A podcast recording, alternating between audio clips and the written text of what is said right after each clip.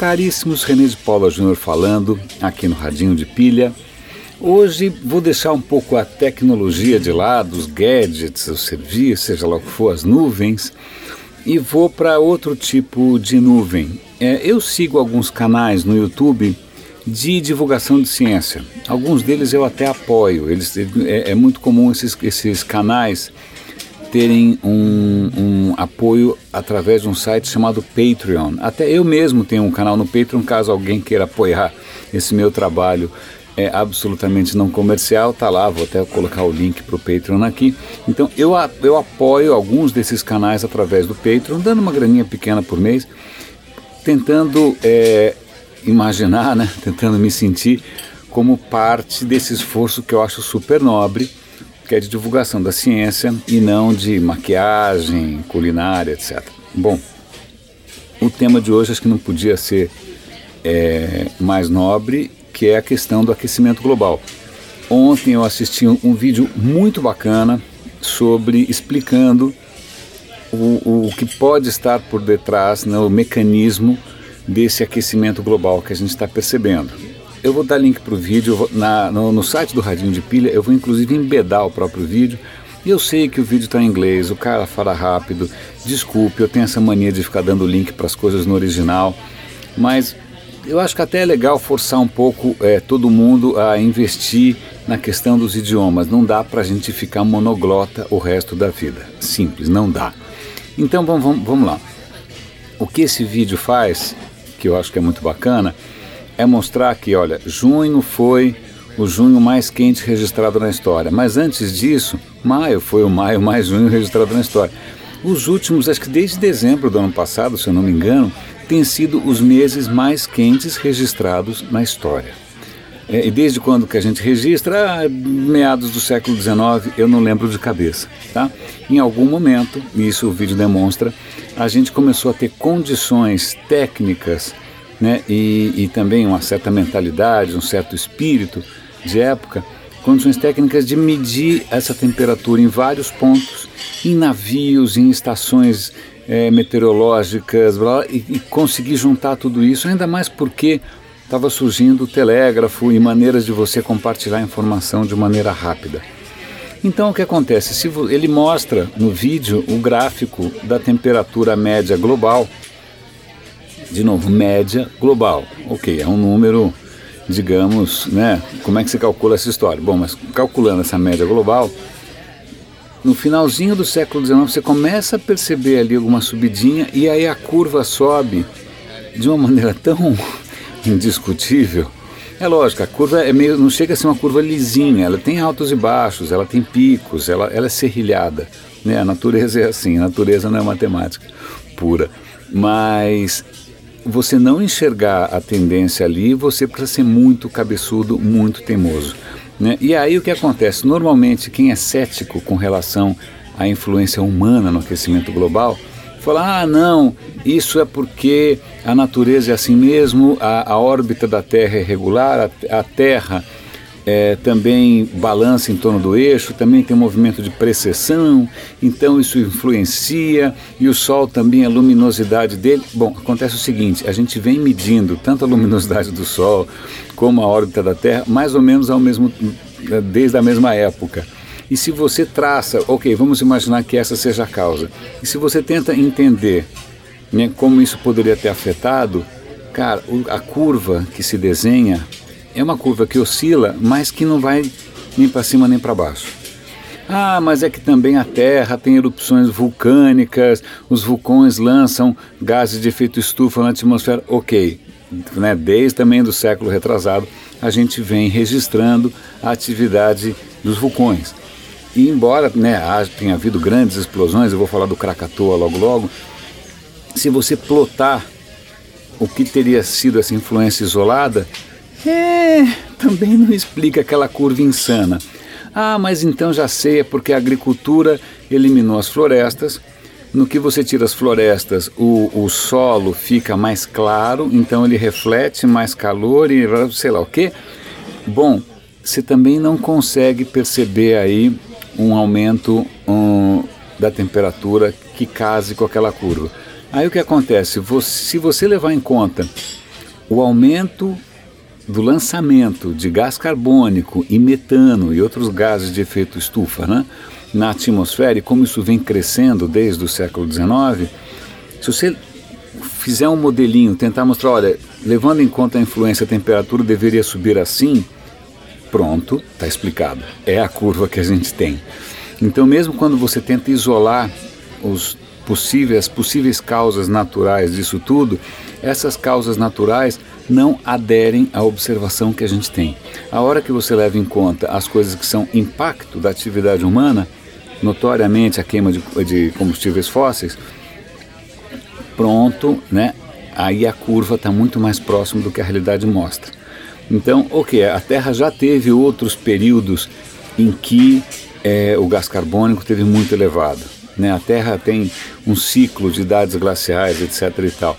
Aliás, a humanidade tem sorte porque a humanidade se desenvolveu numa trégua entre duas idades do gelo. Né? Na idade do gelo não tem muito que a gente fazer por aí, né? mas aí quando é, a coisa degela, a Europa degela, aí a gente sai da África, domina o mundo inteiro, aquela coisa toda, é uma trégua, é um degelo. Mas nessa altura do campeonato, a era do gelo já deveria estar voltando. Né? Se ela for realmente cíclica, ela já deveria estar voltando. Ela só não está voltando, provavelmente por conta da nossa influência no clima. O que não quer dizer né, necessariamente que, que isso seja bom ou ruim, mas até o próprio retardo de uma nova era do gelo talvez seja devido à nossa influência. Então, vale muito a pena assistir o vídeo.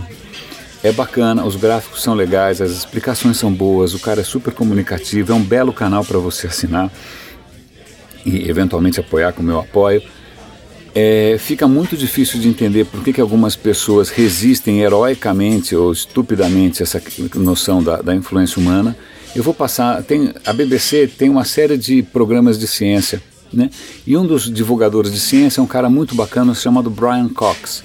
Esse Brian Cox fez uma série de documentários bárbaros tal, e eu vou passar um link onde ele está num debate e ele começa a falar de aquecimento global e aí vem um tiozinho lá e fala não porque onde já se viu isso não tem evidência isso é uma lenda isso é uma besteira a NASA está forjando os dados tal.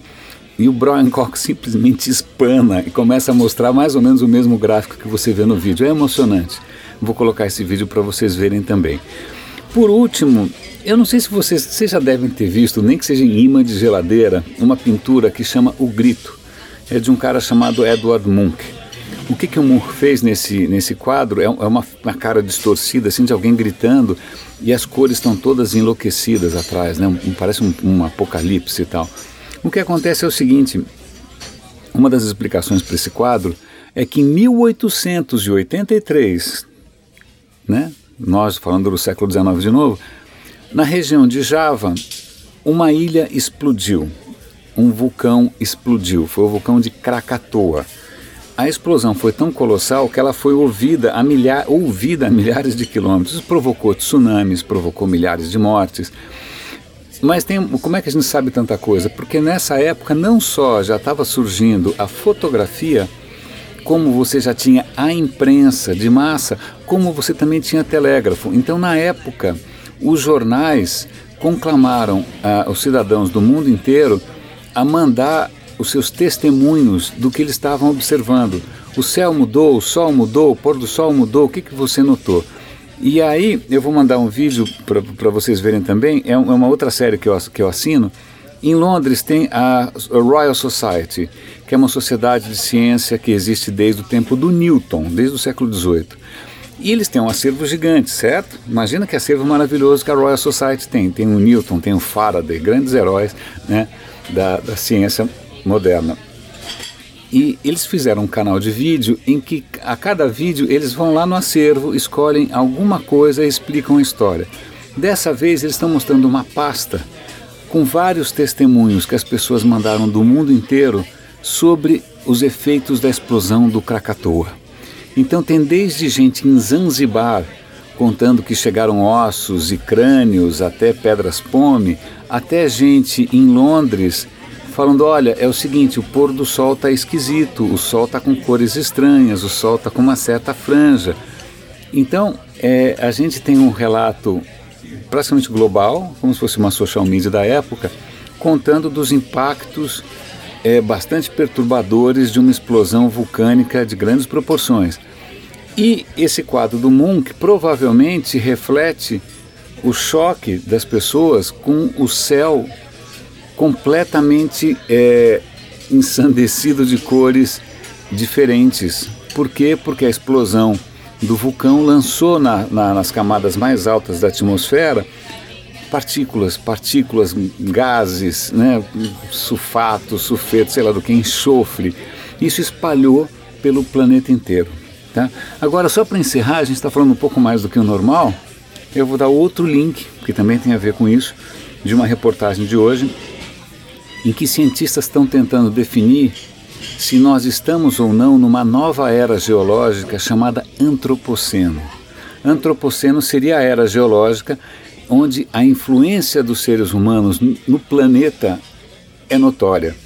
O que, que, eles imaginam? Que daqui a centenas de milhares de anos, sei lá eu, algum arqueólogo, pesquisador, ou cientista, ou geólogo vai olhar para trás e falar: peraí, a partir desse momento, né, na linha de tempo do planeta, alguma coisa aconteceu porque está diferente. Então eles estão tentando ver qual seria a marca que a gente deixaria na história do planeta que indicaria a nossa presença.